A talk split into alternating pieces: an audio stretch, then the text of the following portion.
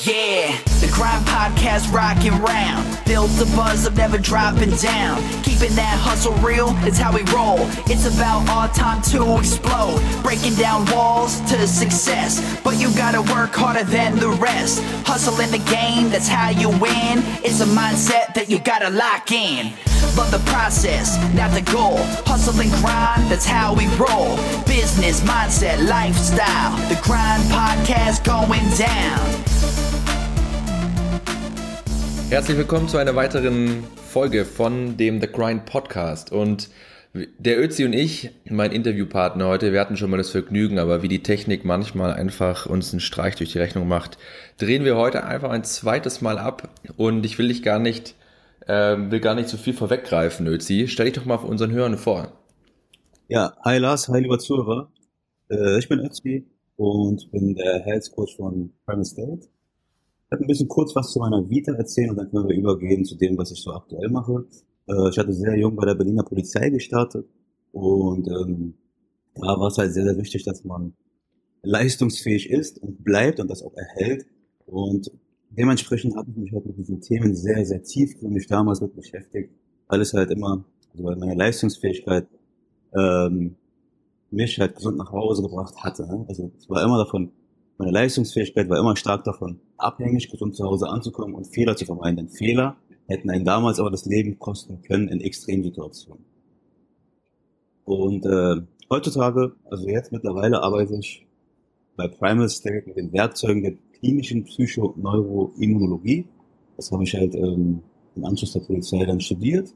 Das ist ein neuer Fetisch, der entstanden ist. Da widmet man sich dem gesamten Netzwerk und äh, schaut sich sehr, sehr tiefgründig an, wie diese ganzen Systeme miteinander interagieren, kommunizieren, also äh, die Psyche, die Neurologie, die Endokrinologie. In welcher Sprache kommuniziert unser System, also intern miteinander, mit welchen Botenstoffen? Was sind überhaupt Neurotransmitter? Welche Aufgabe haben sie? Wie können sie flöten gehen? Welcher Lifestyle beeinflusst es positiv als auch negativ? Das sind die Dinge, mit denen ich mich jetzt beschäftige. Und an dieser Stelle willkommen bei Primal State. Äh, wir widmen uns der Ganzheitlichkeit und versuchen dann auch also im Rahmen der Ganzheitlichkeit Lösungskonzepte den Mitmenschen mitzugeben, damit sie ihre Leistung optimieren können und äh, ja, ihre Gesundheit so gut wie möglich aufrechterhalten können. Und am besten auch irgendwie so lange wie möglich gesund leben können, wahrscheinlich. Genau. Okay. Das ist die Fahne, die wir tragen, unser Ziel, unser, unser, äh, unser Passion. Und ja, den Weg, den wir gerade gehen. Und wie machen wir das Ganze durch verschiedene, also wir, wir geben halt viel Content raus, ne? Und zwar über verschiedene Kanäle. Wir schreiben vielleicht auf Blogartikel, wir haben einen Podcast-Channel, der nennt sich ähm, Smart Performance Podcast. Wir haben einen YouTube-Channel jetzt aufgebaut. Ähm, und über diese Kanäle versuchen wir unser Wissen rauszutragen, das halt mit unseren Mitmenschen zu teilen. Und ähm, nicht nur das, es gibt natürlich auch sogenannte digitale Produkte, die wir schaffen. Also entweder sind es E-Books oder halt Coachings, die man buchen, kaufen kann. Und dort begleiten wir dann halt ähm, die Menschen. Genau. Cool. Coachst du eigentlich auch Leute one-on-one? -on -one? Das wollte ich schon immer mal fragen. Ja. Oder, oder macht ihr nur digitale Produkte? Nee, nee. Die Prämisse ist halt, dass ähm, jemand, der one-to-one -one haben will, aus Berlin kommt. Ne? Wir sind aus dem Berliner Raum. Ähm, das findet auch statt. Es dominiert mehr das Digitale. Ähm, aber, also wir geben auch Live-Vorträge, wir halten auch Vorträge, live bei Unternehmen und das dann halt bundesweit. Aber die 1 zu 1 Coachings dann tatsächlich halt noch in Berlin. Ne? Also mir fehlt gerade die Zeit, jetzt hier für ein 1 zu 1 Coaching irgendwo hinzudonnern. Äh, weil hier halt in unserer Hauptstadt viel los ist, sagen wir so. Klar. Oder viel, viel Kurze Side Note hier am Rande, der Özi ist auch Speaker bei uns auf der The Grind Conference und da wirst du einige ziemlich coole Biohacks wahrscheinlich raushauen oder ziemlich sicher, wie du deinen äh, Lifestyle optimieren kannst und noch mehr Performance erlangen kannst. Magst du mal ganz kurz einen Abriss geben, was du bei der ähm, The Grind, ähm, bei der The Grind Conference raushauen wirst? Klar. Ähm, also unter dem Titel Dominative Day werde ich halt ähm, verschiedene Säulen beleuchten. Denn wenn wir über Gesundheit reden, dann muss man halt ähm, alle Säulen anpacken. Die große Heraus oder das große Problem heutzutage ist, jeder pickt sich immer nur ein, eine Säule raus, also entweder nur die Ernährung oder nur Bewegung, äh, und alle anderen werden meistens vernachlässigt. Und wenn wir wirklich langfristig gesund und leistungsfähig bleiben wollen, dann müssen wir ganzheitlich an die Sache ran. Und äh, ich werde halt verschiedene Beispiele und so Tagesablauf von mir nennen und, und auch diese ganzen Schlüsselelemente aus den verschiedenen Säulen vorstellen und zeigen, wie man die, diese Schlüsselelemente wieder in seinen Alltag integrieren kann. Mit ganz, ganz einfachen, simplen Hacks und Tricks, so dass man auch noch gesellschaftlich erträglich bleibt. Sehr cool, freue ich mich schon unglaublich drauf. Ich bin ja auch so ein kleiner äh, Hobby-Biohacker, nicht so professionell wie du das machst, aber freue ich mich drauf, was du da rausholen wirst bei der Grind Conference. Was mich bei dem kleinen Anfangssnippet, was wir am Freitag ja schon abgedreht haben, interessiert hat, ist, äh, so ein bisschen die Ernährung der äh, Einsatzleute, die du ja trainiert und gecoacht hast, wie die Ernährung da aussah. Ja, also wenn man so unter Hoch Hochleistung arbeiten muss, ähm, stopfst du die eher voll mit Carbs oder sind die irgendwie ketogen unterwegs? Vielleicht können wir da noch mal ein bisschen tiefer drauf eingehen und vielleicht kannst du noch mal raushauen, wie du die Jungs da fit gehalten hast und auf was es drauf ankam. Mhm, klar. Also ob es jetzt Leistungssportler sind oder, oder halt ähm, Spezialkräfte, die halt extrem äh, Leistungen erbringen müssen, ähm, müssen hin zu einer metabolischen Flexibilität hinarbeiten. Ne? Also nur Ketogen oder, oder halt nur High Carbs, das funktioniert nicht. Die Kunst ist es, flexibel zu sein. Das sind dann mal ein kleines Beispiel. Die Jungs, die in der 90. 90. Minute beim Fußballspiel plötzlich das entscheidende Tor schießen, weil die noch konzentriert und noch die ähm, Energieressourcen haben, da nochmal Power zu bringen. Ne? Wenn der Körper nur mit einem, mit einer Komponente arbeiten kann, nehmen wir mal die Kohlenhydrate als Beispiel, dann ist er nicht flexibel.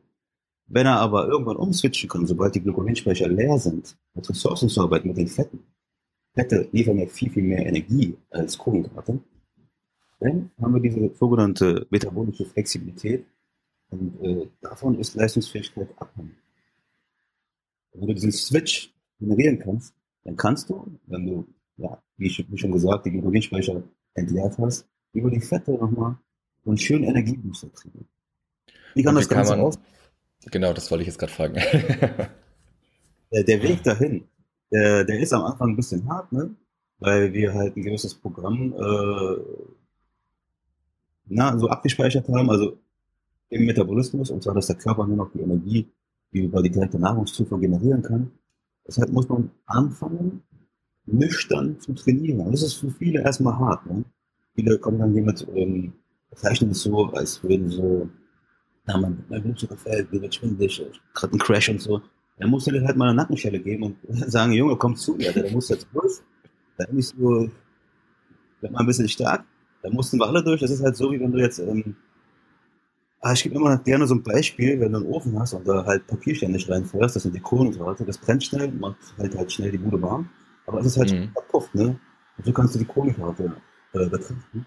Und wenn du den Raum halt schön lange warm halten musst, dann musst du einmal in den Keller laufen, Brikett holen, ist schwer, ist auch anstrengend. Aber ich sagte, der Weg, der lohnt sich, ne? Wenn man dann wieder also das Brikett hochgeschleppt hat und das dann in den Ofen reinwirft, dann hält es und brennt es viel länger und äh, dann hast du viel länger was davon. Das heißt, du sagst, dass ähm, um die metabolische Flexibilität zu trainieren, ähm, muss man anfangen zu fasten, also irgendwie intermittierendes Fasten einführen in das Leben, um den Körper dahingehend zu trainieren, dass er auch ohne Nahrung anfängt, an die eigenen Körperfette zu gehen. Genau, dass er die Ressourcen anpackt, genau. Genau. Ich muss zugeben, ich habe das auch vor Mhm. Weiß nicht, wie lange ich das jetzt schon mache. Ich glaube, vor zwei Jahren habe ich das angefangen, gerade morgens zu fasten, ähm, weil ich nach dem Frühstück dann immer erst müde geworden bin. Ähm, wenn man sich schön irgendwie damals noch das Brot mit Nutella und so weiter rein, reingeknallt hat. Und mittlerweile bin ich echt ein sehr, sehr großer Freund von intermittierendem Fasten geworden. Ich kann bestimmt ein, zwei, drei Tage ohne, ohne Essen auskommen. Klar, grummelt es dann irgendwie ein bisschen im Magen, aber mal den ganzen Tag irgendwie nicht zu essen. Ich habe so teilweise so dieses 18-6-Protokoll, also 18 Stunden nichts essen, 6 Stunden was essen, bis hin sogar zu 20 Stunden nichts essen, kann, man, kann mein Körper persönlich mittlerweile sehr, sehr gut haben. Ja, und es ist schon ähm, finde ich eine sehr, sehr gute Fähigkeit. Man, man merkt dann richtig, wie der Körper switcht zwischen Kohlenhydratstoffwechsel und zwischen Fettstoffwechsel. Also jeder, der, der da draußen zuhört, sollte sich, ähm, könnte auch bestimmt bei Primate State habt ihr ein paar ganz coole Blogposts über intermittierendes Fasten. Ähm, da auf jeden Fall mal reinlesen, hauen wir auf jeden Fall auch in die Show Notes. Und neben dem, neben dem Fasten, was hast du den Kriegern dann zum Essen gegeben? Ja, da, da dominieren natürlich proteinlastige Menüs, ne? Für die, du musst ja auch die Muskelmasse da bei den Jungs irgendwie aufrechterhalten. Ähm, ganz gerne halt fettiger Fisch, ne? Weil fettiger Fisch noch zusätzliche gute Komponenten mitbringt, wie zum Beispiel Zink, das stärkt dein Immunsystem, ähm, als auch die Omega-3-Fettsäuren, die sind halt entzündungslindernd. Und gerade für einen Sportler, ne, jede, jede gute Sporteinheit bringt so kleine Entzündungen mit, das ist normal. Aber ähm, was heutzutage bei vielen nicht mehr gut funktioniert, ist, dass die Entzündung auch wieder abgeschlossen wird. Und da kommen die Omega-3-Fettsäuren ins Spiel. Denn die Omega-6-Fettsäuren, die initiieren die Entzündung. Ne? Und die Omega-3-Fettsäuren, die brauchen wir, um die Entzündung zu beenden. Dann wäre auch alles wieder gut. Also es beschleunigt die Regeneration, um das mal einfach auszudrücken. Was ist für dich fettiger Fisch? Lachs. Einfach, mhm. einfach nur Lachs oder gibt es noch altern irgendwelche Alternativen? Also Lachs hat am meisten ne, von äh, diesen sogenannten Omega-3-Fettsäuren, der ist am fettigsten, aber jegliche Fischsorten bringen diese Omega-3-Fettsäuren mit und Lachs hat halt am meisten enthalten. Ne? Würdest du dann eher äh, Fisch als Proteinquelle empfehlen oder das klassische Hühnchen, was sich die Bodybuilder ähm, stapelweise rein, reinpfeifen jeden Tag?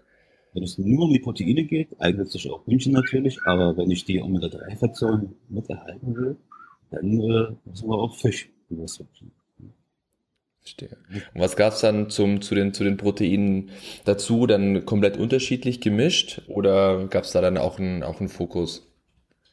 Genau, also so ein klassisches Menü könnte so aussehen, äh, dass da zum Fisch dann noch als Beilage Wurzelgemüse ordentlich mit bei ist. Das können Spinaten sein, das könnte die Süßkartoffeln sein, Schwarzwurzel, Beete, whatever. Äh, und einen schönen knackigen Salat, ne? ordentlich bunt, so bunt wie möglich, damit wir halt äh, wichtige Mikronährstoffe mit enthalten haben. Magnesium ist halt sehr, sehr wichtig, gerade für den Sportler. Und äh, alle weiteren Komponenten aus dem So würde halt ein super Menü aussehen. Okay, cool. Eine kurze Zwischenfrage. Kannst du ein bisschen doch mit dem Mund ein bisschen mehr an deinen äh, Mic rangehen? Weil es ist äh, irgendwie sehr, sehr leise zurzeit. Jo, ist es so besser? So ist mega gut. super, ich muss den Kopf mal ein bisschen leiser machen. Das wäre super. Perfekt. Cool, was würdest du denn jemand raten, ähm, wie er sich ernähren soll, wenn er, wenn er abnehmen möchte? Und äh, im Gegenzug, wie sollte er sich ernähren, wenn er irgendwie versucht, versuchen möchte, fettfreie Muskelmasse aufzubauen? Was ist denn da deine, deine Strategie oder dein Plan? Der schnellste Weg hin zum Erfolg ist tatsächlich erstmal ähm, auf diese hochglykämischen Sachen zu verzichten, also Zucker raus. Ne? Da, das würde ich auch radikal machen. Das geht auch schnell, da leidet man vielleicht drei, vier Tage und äh, wird dann vielleicht ganz kurz in den ersten Tagen so zu diva und unerträglich.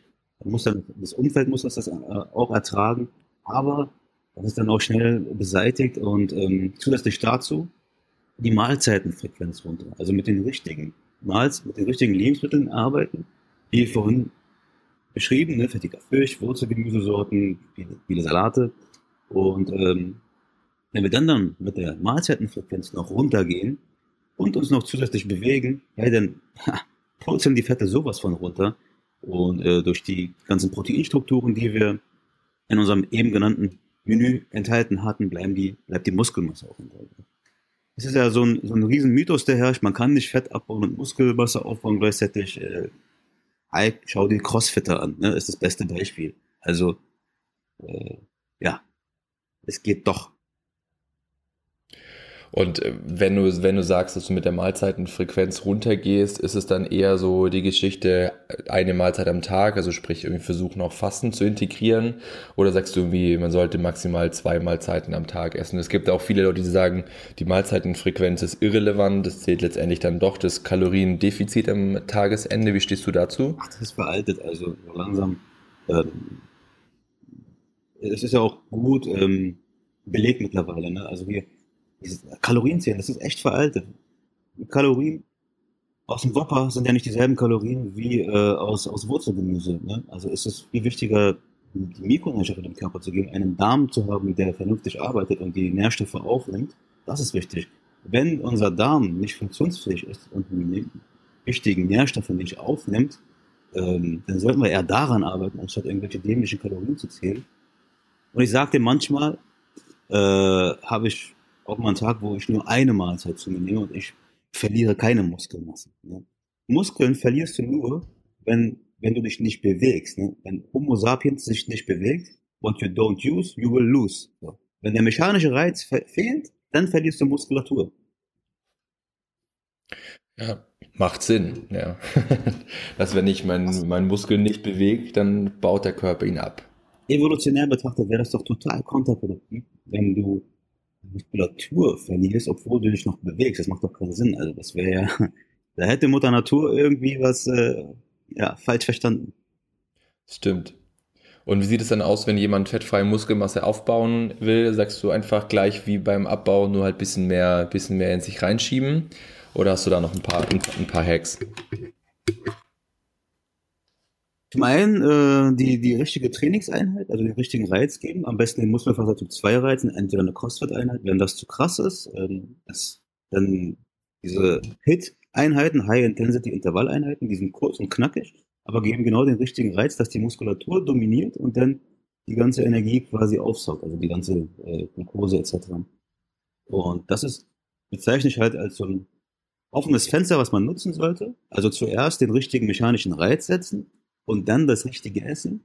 Ähm, das ist so ein strategisches Spiel. Ne? Wenn du diesen, diesen Slot irgendwie ähm, öffnest, also das Fenster so geöffnet hast durch den richtigen mechanischen Reiz und dir dann die wichtigen ähm, Komponenten, also den, deinem Körper lieferst, dann äh, bist du auch noch im Nachhinein noch in der Fettverbrennung und deine Muskulatur kriegt die wichtigen Proteinstrukturen etc., was er für den Muskelaufbau benötigt. So, und der fettige Fisch, ne? Dann kommt die wieder ins Spiel, beschleunigt die Regeneration, Entzündungen werden reduziert, Signalisierung innerhalb der Zellen wird verbessert. Hey, das ist wie ein Feuerwerk im Körper, was da dann passiert, ne? Ja, das glaube ich. Also ich bin auch äh, ne, gerade in den letzten Monaten viel von Fleisch gewechselt zu ähm, Lachs, weil es einfach, weiß nicht, es tut einfach besser gefühlt. Muss natürlich auch irgendwie gucken, dass man irgendwie auch an hochwertigen Fisch kommt. Das ist, äh, denke ich mal, eher mal das große Problem. Aber es ist auf jeden Fall eine sehr, sehr gute Idee, ähm, hier den fettigen Fisch dann einzuführen, weil wenn man sich bewusst macht, was da alles noch neben der klassischen Makroverteilung, äh, wie viele Proteine und gute, gute Fette halt sonst noch alles in dem Fisch drin ist. Genau, ähm, eine kleine Alternative vielleicht äh, haben wir hier Veganer als Zuhörer, dann kann man halt den Fisch durch Algen ersetzen. Ne? Die bringen zwar nicht die Proteine mit, aber die wichtigen Fettsäuren, die ganzen Omega-3-Fettsäuren. Ja, das stimmt. Da muss man aber ganz schön, ganz schön viel Alge essen, oder? Tja, das hat der Veganer sich selber ausgesucht, ne? okay, no hate an dieser Stelle an alle, an alle Veganer, die gerade zuhören. Okay, sweet. Ähm, eine Frage, die mir noch eingefallen ist, Ihr habt ja auch ein ziemlich cooles kollagenes Protein. Wie stehst denn du zu normalen Proteinpulver, wenn man su äh, supplementiert, versus kollagenes Protein? Ich habe ähm, letztens mit einem Kunden gesprochen, der auch veganes Protein herstellt und der sagt, dass es viel effizienter und viel besser für den Muskelaufbau geeignet ist als klassisches Whey-Isolat oder was auch immer. Mhm. Was ist da deine Erfahrung mit? Es gibt halt nicht die eine Glücksformel, die für jeden gilt. Ne? Man muss da immer auch ähm, epigenetische Sachen mit äh, einfließen lassen. Das ist halt immer äh, individuell ist das eine für den einen besser und, äh, und, und vielleicht die vegane Variante für den anderen besser. Ähm, mhm. War jetzt nicht konkret genug. Ne? Ich gebe dir mal ein kleines Beispiel. Äh, ich habe ja gerade hier den Begriff der Epigenetik rausgehauen. Ne? Für mich gelten ganz, ganz andere Regeln für jemand, der hier aus dem europäischen Raum kommt, weil ich mit einer anderen genetischen Struktur rumlaufe. Das war meiner Vorfahren, die aus dem anatolischen Raum. Die haben sich damals zwangsweise eher vegan ernährt. Nicht, weil sie wollten, eher weil sie mussten. Ne? Und dem bin ich dann auch so ein bisschen angepasst. Ich gehe halt auf wie ein Blümchen, wenn ich äh, Reisproteine zu mir nehme. Ne? Mhm. Also, Prote äh, ne? also Proteinshakes aus Reis, aus Erbsen etc. Ein anderer vielleicht äh, aufgrund der genetischen ähm, Faktoren, Strukturen etc. nimmt vielleicht körperlich das Kollagen, das äh, tierische Kollagen eher besser auf als ich. Ne? Es ist immer wieder eine individuelle Frage. Woher kommen deine Vorfahren und äh, welche epigenetischen Aspekte spielen eine Rolle? Und dann kann man halt individuell sagen, hier auf den XY, äh, für ihn läuft na, irgendein veganes Produkt besser und für jemanden aus dem europäischen Raum vielleicht ein Kollagenpulver. Aber wie, aber wie kann man das rausfinden? Ne? Also, also wenn ich jetzt irgendwie sage, okay, ich will irgendwie ähm, externen Protein zuführen. Ähm, ich glaube auch hier, ich hatte gerade mit der Dr. Simone Koch, die auch aus Berlin kommt, vor ein paar Tagen einen Podcast gemacht. Da haben wir auch viel über Gentests gesprochen. Würdest du an jedem empfehlen, vorab mal äh, seine Epigenetik checken zu lassen, um dann zu prüfen oder an, anhand der Ergebnisse zu sehen, was zu einem passt? Oder wie würdest du das Auswahlverfahren machen?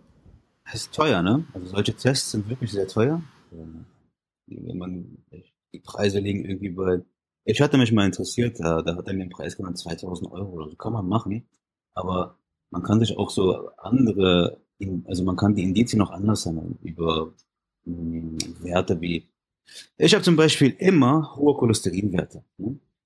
Und mhm. ich, ich weiß, weil ich mich mit der Materie beschäftige, dass das äh, ein, ein Polyformismus ist. Und ähm, sieht dann so aus, dass ich zum Beispiel mit gesättigten Fetten nicht so gut klarkomme. Also ich muss einen bestimmten Lifestyle einhalten, ich muss mich immer viel bewegen, muss gesättigte Fette reduzieren. Also diese mediterrane Küche tut mir sehr, sehr gut. Und das sind dann wieder halt bedingt durch die epigenetischen Faktoren, also den Lifestyle meiner Vorfahren, bin ich halt so getrimmt. Das ist so die Kodierung meiner Vorfahren, die ich noch in mir trage. Klar das, das war halt für mich ähm, die Art und Weise, wie ich so ein paar Indikatoren gesammelt hatte über Blutwerte. Ja, Cholesterin war halt so ausschlaggebend und dann äh, und ein paar andere Werte und dann wusste ich ja, okay, ich habe diesen scheiß Polyformismus. Obwohl Scheiß darf man nicht sagen, evolutionär hat das ja immer einen Sinn gehabt und zwar, dass man überlebt. Das, das, das äh, von daher habe ich auf der Ebene vielleicht einen Nachteil, aber auf anderen Ebenen Vorteile. Ne? Klar. Bei mir ist es so, wenn ich. Das ist halt immer so, ähm, es gibt halt, das ist immer die große Herausforderung. Ich weiß, das Gegenüber will immer irgendwie so äh, sehr konkrete Aussagen, ja, nein, schwarz-weiß, aber so funktioniert ja. der Mensch halt nicht, ne? Also der Mensch ist das spannendste Konstrukt, äh, das spannendste Wesen auf, auf Erden. Und es gibt, es wird auch nie die eine Formel geben, die für alle gilt. Äh, aber ich kann vielleicht einmal darauf eingehen, welche Vorteile Kollagen bringt und welche Vorteile Whey bringt und wann man ne, Vielleicht ja, gerne. passt die Sache ein bisschen äh, konkreter. Also die Protein, Aminosäuren in, in Kollagen, die liefern halt sogenannte Vorstufen, die umgewandelt werden können in Glutamin. Glutamin ist gut für die Darmgesundheit. Und äh, das kann dann wieder verstoffwechselt, umgewandelt werden in bestimmte Neurotransmitter, ähm, die dann wieder für, für Ruhe sorgen. Ne? Es gibt ja halt Neurotransmitter, die einen Flügel aufsetzen, die einen motivieren, die einen durch die Wand rennen lassen. Dann gibt es aber wieder Neurotransmitter, die dann eher abends dominieren sollten, die das System wieder beruhigen, wie zum Beispiel Acetylcholin oder GABA. Ja? Ähm, damit man in einen tiefen, entspannten Schlaf fällt und regeneriert. So, und äh, genau diese Komponenten, diese Aspekte bringt dann halt äh, das Kollagenpulver mit.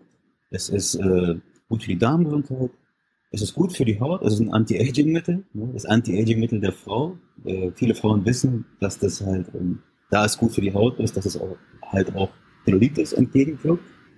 Ähm, es ist halt auch gut für, für die Haare, für unsere Nägel etc., für diese ganzen Gewebestrukturen.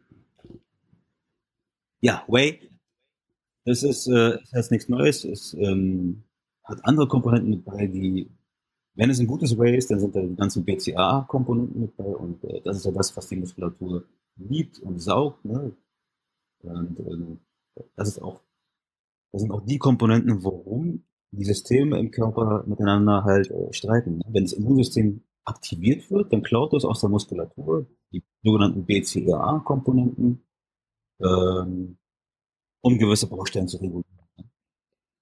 Wenn ich mir Whey hole, achte ich insbesondere darauf, dass, dass die BCAAs enthalten. Verstehe. Also es sind eigentlich zwei komplett unterschiedliche Produkte. Es ist kein Entweder-Oder, ähm, sondern es sind wirklich zwei, zwei komplett unterschiedliche Produkte, ähm, die dann je nach Einsatz äh, oder je nach, je nach Thema dann, dann eingesetzt werden können, slash sollen. Ja, genau. Also das Kollagen ist natürlich auch gut für den Muskelaufbau, weil es halt auch regenerativ wirkt etc. Aber es bringt auf Darmebene nochmal den krasseren Benefit. Ne? Und viele haben in der heutigen Gesellschaft äh, auf Darmebene eine, einen Riesenleck. Ja? Und daher ist das halt, äh, ist das validere Mittel, um die Darmgesundheit wiederherzustellen, das Kollagen. Verstehe. Sehr cool. Wir haben auf jeden Fall auch den Link äh, zu eurem Kollagenprotein. Ihr habt also, ihr habt auch ein normales Protein, ne? stimmt? Ihr, ihr habt ja äh, beides am äh, beides im Start. Haben wir auf jeden Fall ähm, in die Show Notes rein, dass wenn jemand Interesse hat, seine Zellulite wegzubekommen oder die nötigen äh, Aminosäuren aufzunehmen, dann dann hauen wir dir auf jeden Fall die Links in die Show Notes. Lass uns mal zum Abschluss des Podcasts noch über ein spannendes Thema sprechen, was wir eingangs schon ganz kurz besprochen haben. Du hast es so schön gesagt, äh, lass uns darüber sprechen, wie wir deine Hörer 120 Jahre alt machen. Okay. Und es ist ein Thema, was mich äh, extrem interessiert, persönlich auch, ist dieses ganze Thema Langlebigkeit. Ja, was muss ich tun, um meine Zellen oder meinen Körper so fit zu halten, dass ich lange gesund leben kann? Und ähm, da ich, bin ich sehr, sehr gespannt, äh, was für ein Input oder was für eine Formel du dort am Start hast. Alles Oder eine Strategie. Wird, wird eine kleine Karussellfahrt, weil es halt äh, wieder verschiedene Säulen gibt, die wir bedienen müssen, um die 120 zu erreichen. Äh, einige wichtige Aspekte haben wir zum Anfang schon genannt, ne? im Rahmen der Ernährung, also die richtigen Lebensmittel konsumieren, aber auch die Mahlzeitenfrequenz ist elementar wichtig. Und insbesondere niedrige Mahlzeitenfrequenz die, die äh, haben wir damals, als wir uns damit beschäftigt hatten mit Janis, da haben wir uns die Blue Zones rausgepickt und haben da uns mal ein bisschen ähm, genau tiefer mit beschäftigt. Blue Zones sind die Regionen, wo Menschen Asbach uralt werden, wo die wirklich teil, teilweise tatsächlich bis zu 120 Jahre alt werden.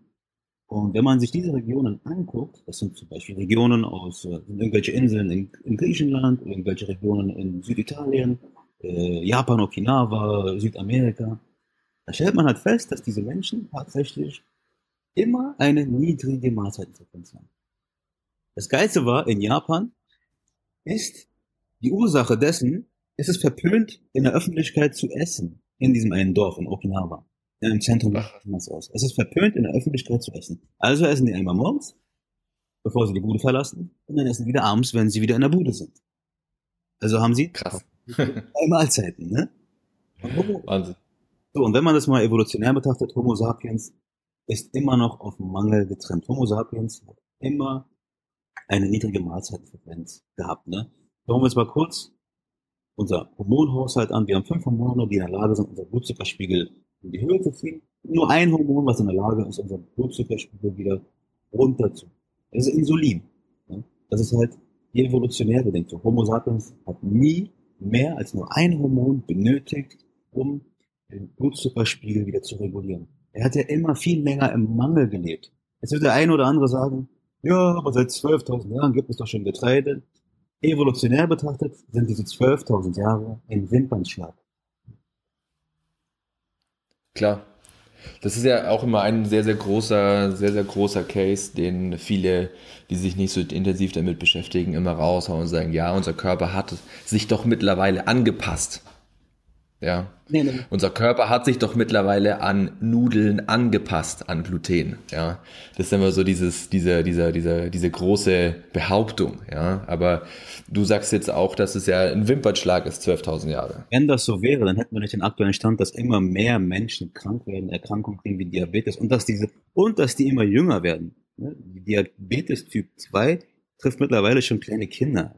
Ja, weil die an jeder Ecke irgendwie die Möglichkeit haben, sich einen Snickers reinzuwerfen hat unsere Gattung noch nie gehabt. Das ist eine totale Überforderung. Das hat ja nicht mal die Generation unserer Großeltern gehabt, diese Möglichkeit, ständig permanent zu essen. Das ist ein total neues Phänomen. Ja, darum sind, darum, darum sagt man immer so schön, ja, früher wurden die Leute ja auch schon alt. Ähm, ja klar, die haben auch nicht die ganze Zeit äh, gegessen, ja, sondern die haben halt irgendwie auch hart gearbeitet und ähm, haben halt vielleicht zweimal am Tag irgendwie gegessen oder vielleicht auch mal ein paar Tage nichts, ja, wenn irgendwo mal wieder eine Bombe eingeschlagen hat und es mal wieder nichts zu essen gab, ja. Siehst du, und da sind wir bei der metabolischen Flexibilität. Ne? Der Körper kann ja mal ein bisschen äh, Stress erleben, damit kommt er klar, also metabolischen Stress, aber nicht permanent andauernd. Ne? Definitiv, definitiv. Also du sagst, ähm, ähm, die, Meta die metabolisch, ja, gerne. Also an dieser Stelle nochmal die äh, erste wichtige Säule, die wir gerade besprochen haben, die Ernährung und im Zuge dessen die Mahlzeitenfrequenz. Die Lösung hier runter bei der Mahlzeitenfrequenz ab und zu mal intermentieren, fasten ne? und das richtige Essen. Und dann haben wir die erste Säule abgehakt. Perfekt. Dann haben wir uns ein kleines Stückchen näher den 120 genähert. Schauen wir uns die nächste Säule an. Ja, das ist die Bewegung. So, du hast es ja gerade so schön erklärt. Früher haben die Menschen, äh, sind die Menschen auch alt geworden, sie haben viel gegessen, aber sie hatten den Aspekt der Bewegung mit bei. Wenn wir uns bewegen, dann schwirrt die Glucose halt nicht an der Blutbahn rum, dann zieht die Muskulatur die Glucose. Ja. Und dann ist doch auch alles safe. Dann kann es doch gar nicht irgendwie zu Problemen entstehen. Also an dieser Stelle, nächste Säule, Bewegung. Auch hier hat man wieder gesehen, bei diesen sogenannten Blue Zones, dass, ich habe ja gerade von einer Re äh, die Regionen aufgezählt, da kam ja eine Insel in Griechenland vor. Und äh, da sieht man sehr gut, dass die auf dieser Insel, die Menschen, keine öffentlichen Verkehrsmittel haben. Also, wenn Oma Bresike Enkelkind besuchen möchte, muss es dahin laufen. Und manchmal kommt es dann vor, dass der eine an der einen Ecke der Insel wohnt und der andere den man dann aufsucht, an der anderen, an der nächsten Ecke der Insel wohnt. Und dann muss man halt teilweise vielleicht mal zehn Kilometer hinlaufen. Ne? Ja, mein Opa musste früher, der hatte mir, äh, erzählt er mir schon, ich glaube, zum hundertsten Mal, ich glaube, irgendwie drei oder vier Kilometer zur Schule laufen und wieder zurück. Das würde, da würde man heute sich schnell ein Taxi holen für, ja. ja, ähm, das ist unglaublich, ja, wenn man das mal so äh, bewusst betrachtet, ja. Ja. Taxi, Karte Go an jeder Ecke, ne? Genau. So, also wenn wir jetzt noch eine Prise in Bewegung in unser Leben integrieren, ja, dann sind wir schon, dann haben wir schon die Hälfte der Miete eingesagt, um 120 zu werden. So, Bewegung, aber ganz, ganz wichtig, äh, heißt jetzt nicht jeden Tag irgendwie 20 Kilometer zu laufen, denn es muss auch wieder alles an einer gesunden Dosis stattfinden. Ne? Das Klar. Diese, diese radikalen Formen, das sind ja auch neue Phänomene. Äh, wenn man sich Homo sapiens als Jäger und Sammler mal äh, anschaut, die waren alle drei Tage mal jagen. Knackig, ordentlich, eine heavy Einheit. Und dann, dann hatten sie halt genug Ressourcen und haben dann gechillt mit der Familie und haben, keine Ahnung, Lagerfeuer aufgeschlagen und whatever, getänzelt oder philosophiert. Und ähm, also woraufhin ich hier bei diesem Thema sensibilisieren möchte, ist, dass die richtige Dosis auch wichtig ist hier. Ne? Definitiv. Ja. Hier wäre ein Schlüsselelement, zum Beispiel alle 40 Minuten mal einen Cut zu geben, aufzustehen, ja, also Schreibtisch zu überlassen und vielleicht mal ein paar Liegestütze zu machen oder irgendwelche Dehnübungen, Air Squats. Das ist ein Schlüsselelement, was schon ausreichen würde. Und dann vielleicht mal Fahrstuhl meiden, die Treppen nehmen, lange Spaziergänge machen. Mehr braucht der Mensch nicht.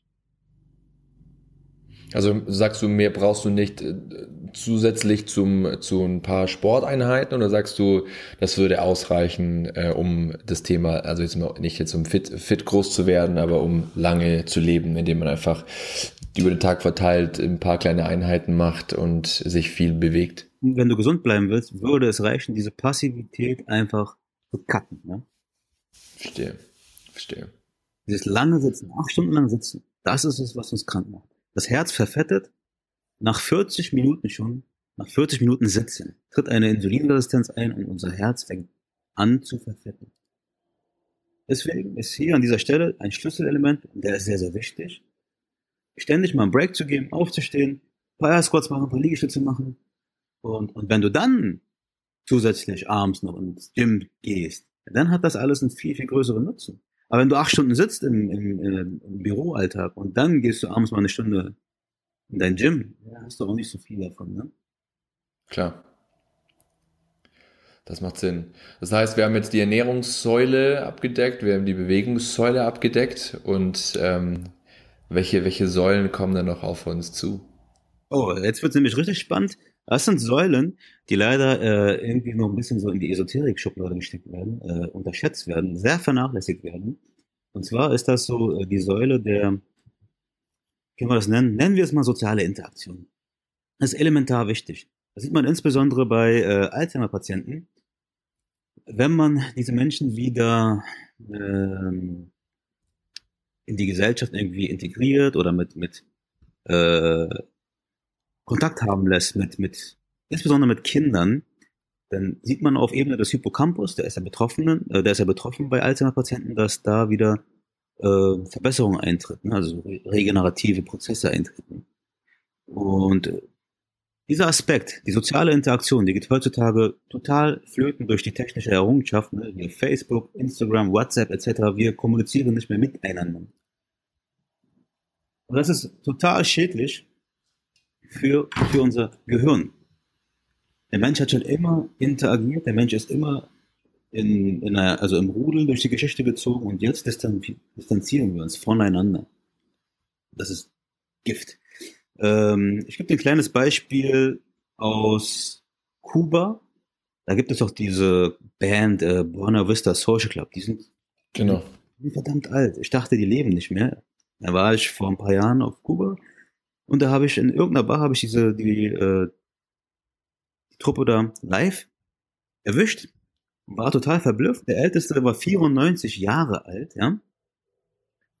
Und er hat noch seinen Rum in der Hand gehabt, hat seine Zigarre gepafft, hat Spaß gehabt am Leben, ist dann noch rumgetanzt, hat er die Ladies irgendwie ähm, zum Tanzen Ich dachte, ey, wenn ich 94 werde, dann will ich genauso wie der mit einem Glas rum, mit einer Zigarre in so einer Bar rumstehen und Ladies noch zum Tanzen auffordern können. Ja, geil. War fantastisch, oder? So, Ja. da sieht man wieder die soziale Interaktion, wie wichtig sie ist. Ne? Er ist 94, ist aber immer noch Teil der Gesellschaft. Er hat eine Aufgabe. Menschen brauchen Aufgaben und Funktionen im Leben, sonst werden sie krank. Es gibt eine weitere Region in Südamerika, da das Phänomenale ist, sobald diese Menschen dort äh, 92 oder so werden, kriegen sie ihre Todesurkunde vom Staat, damit der Staat keine Rente mehr zahlen muss. Und dann müssen sie anfangen, mit 92 wieder zu arbeiten, Krass. weil die kein Geld mehr kriegen. Und das ist die lebenserhaltende Maßnahme. Sie müssen wieder anfangen zu arbeiten. Sie kriegen wieder eine Funktion, sie haben wieder eine Aufgabe im Leben und sie bewegen sich wieder ne, durch die Arbeit. Und das führt dann dazu, dass die über 100 werden. Das ist eine Region, wo die Menschen über 100 werden. Unglaublich. Da merkt man, wenn man das sich mal so, so vorstellt, ja, äh, wie krass unser jetziges System, in dem wir eigentlich leben, ja, äh, wie gegensätzlich das ist, ja. Wenn du alt bist, äh, wirst du irgendwie ins Altersheim gesteckt und vereinsamst dort, ja, und stirbst dann irgendwie mit äh, 88 oder so.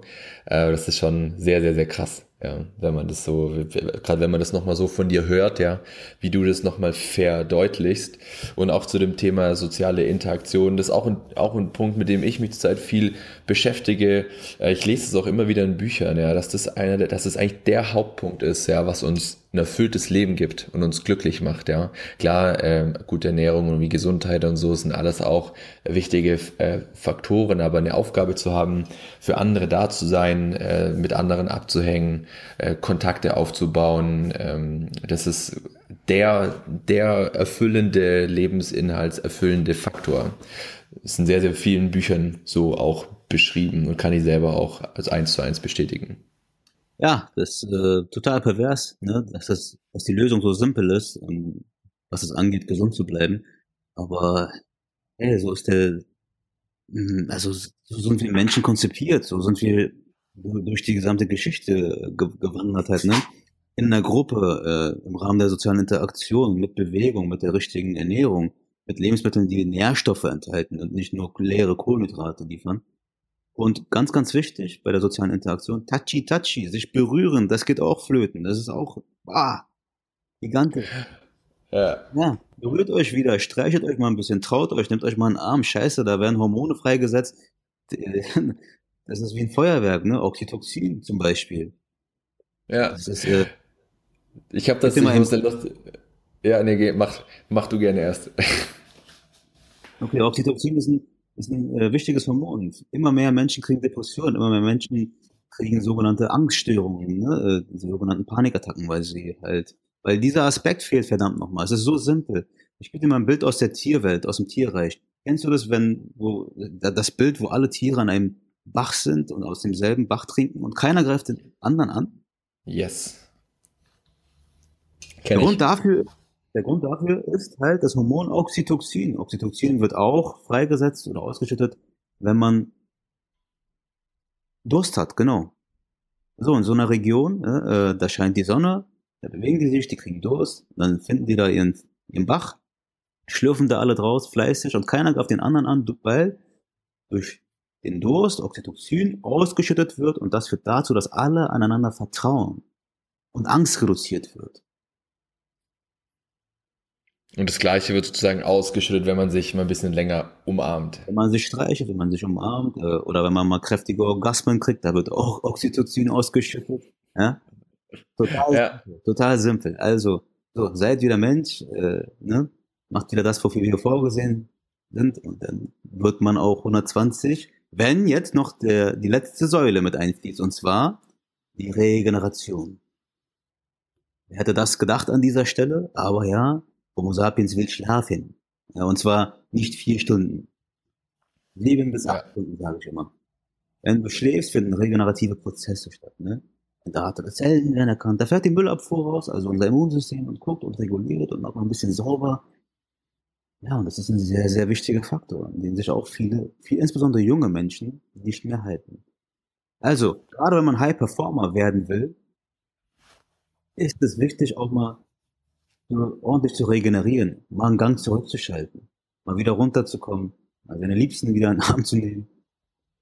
Das sind nämlich Methoden, in denen man wieder Power tankt. Das ist so, wie wenn dein Handy irgendwie auf 10% Akkustand hat und dann setzt du es mal kurz auf ein Ladegerät auf und dann hast du wieder deine 100%. Ne? Ja, stimmt. Sehr, sehr, sehr spannend. Ähm, und ich habe auch äh, gerade am Wochenende wieder so eine, was, was berühren und so angeht, eine lustige Erfahrung gemacht, wenn man auch jemanden grüßt und so. Ich bin immer jemand, der einen umarmt, ja. Aber es ist ja meistens nur eine sehr kurze Berührung. Und jetzt am Wochenende war es bei meiner Mutter, die habe ich mal einfach mal so zehn Sekunden in den Arm genommen, ja.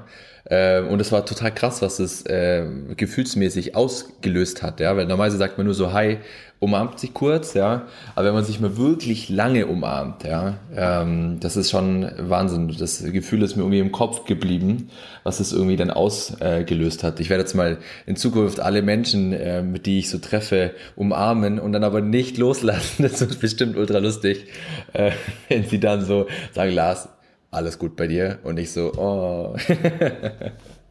und dann sage ich ihnen, ja, da wird ein hormonfreie ähm, äh, oder ausge, ausgeschüttet, also halt ruhig. Genau, genau. Das sorgt dann dafür, dass, dass man einander vertraut, dass die Systeme wieder runterfahren, man sich wohlfühlt. Hey, das macht der Südländer doch die ganze Zeit schon, oder? Die knutschen sich sogar, wenn die sich hier begrüßen. Stimmt. Ja. Stimmt. Du hast recht. Sehr, sehr spannend, Ötzi. Ich freue mich schon richtig auf deinen Vortrag auch ähm, auf der The Grind-Konferenz. Ja. Und ähm, wie bitte? Dito, ja, ich äh, freue mich auch schon drauf, da ein gigantisches Feuerwerk zu gestalten. Und äh, bin mir sicher, wir werden viel Spaß dort haben. Genau. Weil darum geht's auch abschließend vielleicht ähm, auch bei dem The Grind Podcast. Ähm, natürlich haben wir ähm, das Thema Grinding, ja, den, äh, irgendwie den, der, der Prozess, der im Mittelpunkt steht und äh, darum haben wir auch diese drei Aspekte, ja, weil ich der Meinung bin, es ist nicht nur immer Hustle, Hustle, Business, Business, das ganze Geld bringt einem alles nichts, wenn man A, irgendwie sich nicht persönlich weiterentwickelt, ja, das volle Potenzial ausschöpft und sich zusätzlich um äh, seine Gesundheit kümmert, ja, weil es bringt einem nichts, wenn man viel Geld hat. Äh, ich kenne viele Menschen, die viel Geld haben, aber massiv unglücklich sind, ja, und fett sind und keine Ahnung was. Ähm, man muss jede dieser drei Säulen betrachten, um irgendwie ein, ein ziemlich gutes und erfülltes Leben zu haben. Definitiv. Andersrum geht die Formel nicht auf. Also ich kann dir abschließend mal ein Beispiel dazu geben, wenn du die ganze Zeit nur hustlest, nonstop hustlest, hustlest, hustlest. Wir haben vorhin über Neurotransmitter gesprochen, ne? Ja. Die werden halt im, im Darm, hinterm Darm zu 80 Prozent äh, hergestellt. Und wenn du die Darmgesundheit, die Darmflora versaust durch eine schlechte Ernährung oder weil du dich zu wenig bewegst oder weil du halt die ganze Zeit hasselst und dadurch halt Stresshormone freigesetzt werden permanent, dann Das geht nicht lange gut. Also ich gebe dann, solchen Menschen gebe ich ein Ja und dann liegen die in einer fetten Embryostellung im Bett und nennt sich übrigens Burnout und kommen dann nicht mehr mhm. raus aus der Scheißschleife dann, ne? Aber alles, also alle Säulen anpacken, alle Säulen richtig bedienen und immer die richtige Dosis, äh, mit der richtigen Dosis jede Säule bedienen. Dann kann man auch hasseln und dann kann man richtig gut hasseln. Und dann ist der Hassel auch besser dann macht er auch Spaß und dann kommen auch gigantischere Erfolge, also Resultate raus. Perfekt. Sehr, sehr perfekter, perfekter Abschluss für diese sehr, sehr schöne Folge, Ötzi. Ich danke dir, dass du dir Zeit genommen hast, hier am Montagmorgen mit mir die Folge aufzunehmen. Und äh, ja, verbleiben mit den besten Grüßen nach Berlin. Die Sonne scheint ja. Lass uns jetzt ein bisschen rausgehen an die frische Luft, ein bisschen bewegen, ein bisschen Vitamin D tanken. Und ich freue mich, wenn du dann am 29.04. bei mir auf der Konferenz ein Feuerwerk auf der Bühne veranstalten wirst. Danke dir, Lars. Danke, dass ich äh, da sein durfte und hier ein bisschen äh, mein Wissen rausstreuen, rausstreuen durfte. Ich hoffe, der Zuhörer hat hier ordentlich was mitnehmen können und ich freue mich ebenfalls auf den 29. Und ja, lieber Zuhörer, geh auch du raus, die Sonne, hab Spaß, hab Spaß am Leben und ich hoffe, wir sehen uns am 29.